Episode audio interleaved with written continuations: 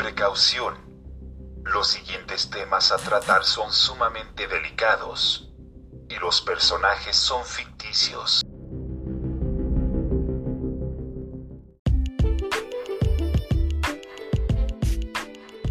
Buenos días, mi nombre es Evelyn y bienvenidos a Sadcast, el podcast que te ayudará a informarte y ver el mundo desde otra perspectiva.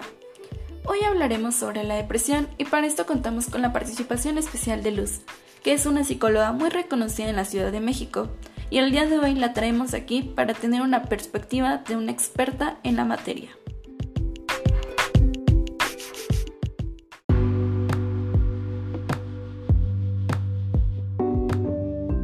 Nuestro objetivo es concientizar a las personas sobre la depresión y la importancia que ésta tiene, sus causas, sus consecuencias y cómo reaccionar ante ella.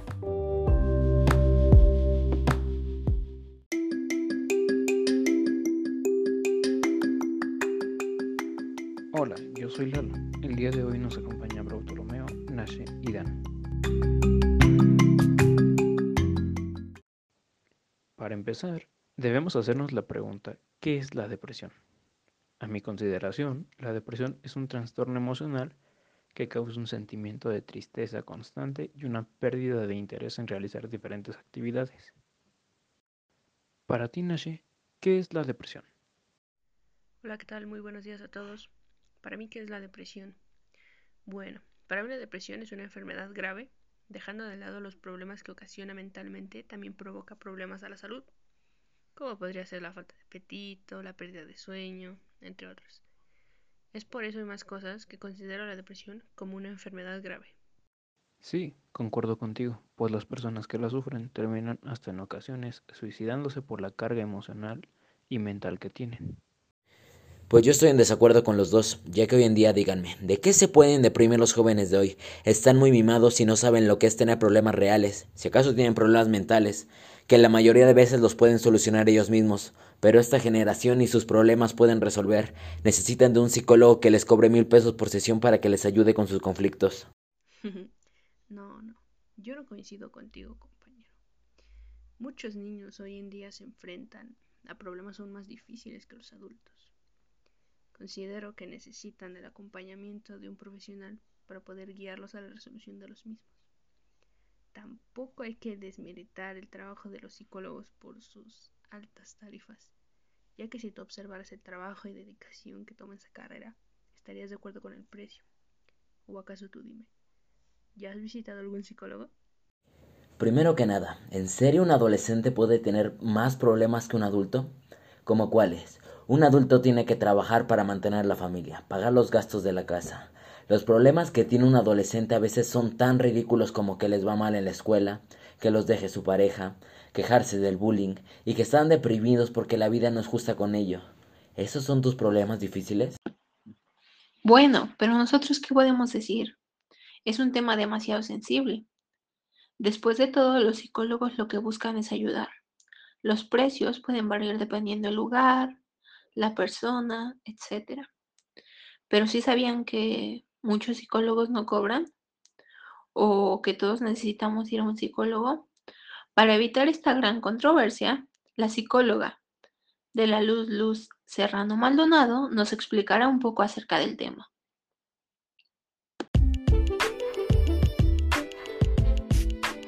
¿Qué es la depresión y cómo evoluciona? La depresión es un trastorno emocional que causa un gran sentimiento de tristeza. Las personas con depresión normalmente sienten que se van a morir. Por eso se habla de un libro muy famoso entre los psicólogos que es la depresión tan mortal como la pulmonía. La gente actualmente considera que la depresión es un trastorno que todos sentimos, pero no es así. La depresión es un desorden neuropsicológico impresionante que justamente lleva a la muerte. Por eso hablamos de que estar triste es una cosa, pero estar en una depresión de manera constante es impresionante. ¿A quiénes afecta? La depresión tiene orígenes orgánicos, pero también los desórdenes emocionales inician con un problema neurológico, con un problema psicológico o simplemente con un abandono de la personalidad en sí misma. ¿Qué tipos de depresión existen? Hay muchas formas de manifestación de la depresión o de la tristeza, como normalmente se le conoce, pero la forma de depresión más impresionante, la depresión verdadera es cuando los individuos dejan de sentir amor a la vida. La sensación de pérdida de la, del contacto emocional con el mundo externo realmente no tiene precedentes. Por eso decimos que es tan mortal como una pulmonía. La depresión mata porque el individuo no tiene ganas ni deseos de vivir. Los síntomas más comunes de la depresión pueden ser desde ganas de llorar, un sentimiento de vacío, una desesperanza y hasta el mismo impacto de cometer un, eh, cortarse las venas, eh, aventarse de un puente, etc. ¿Por qué? Porque el hombre ha llegado a unos eh, sentimientos de, abandono y de despersonalización en donde no tiene ganas de vivir, no hay deseos de continuar.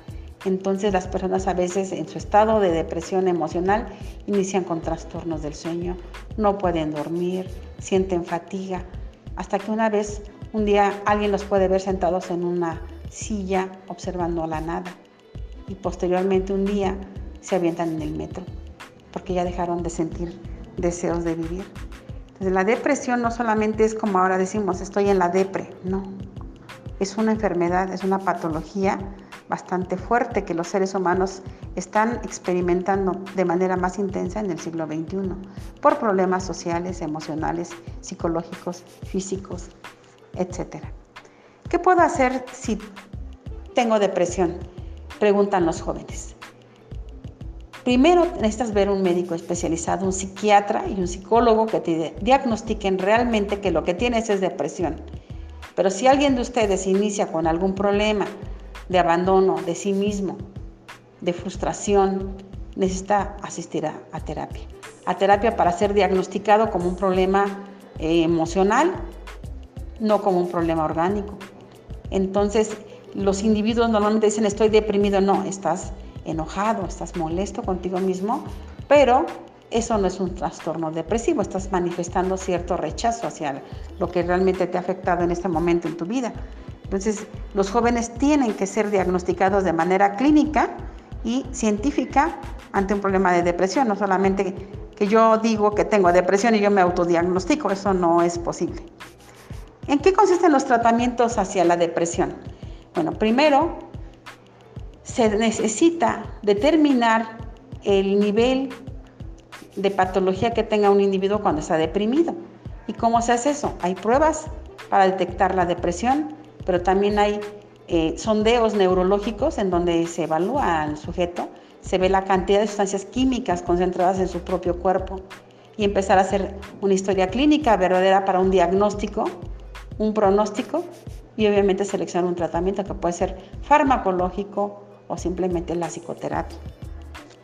¿Cómo ayudar a alguien que tiene depresión?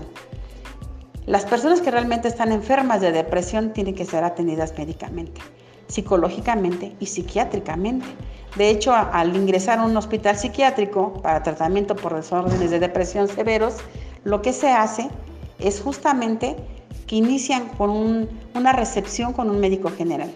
El médico general da un diagnóstico Después transfiere a psicología, el psicólogo da otro diagnóstico que puede ser análogo, parecido, idéntico, coincidir o no coincidir, y posteriormente se ingresa al paciente a un tratamiento psiquiátrico.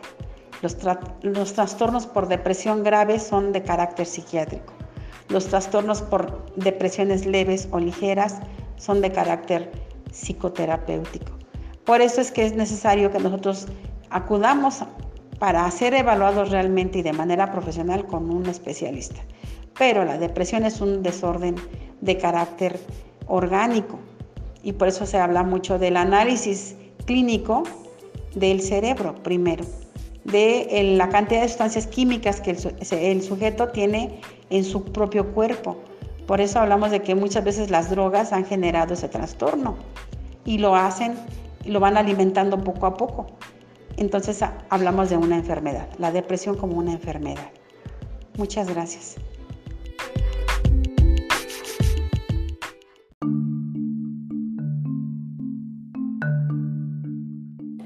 Muchas gracias licenciada Luz, esto es todo por hoy y nos vemos en el siguiente episodio de SATCAST.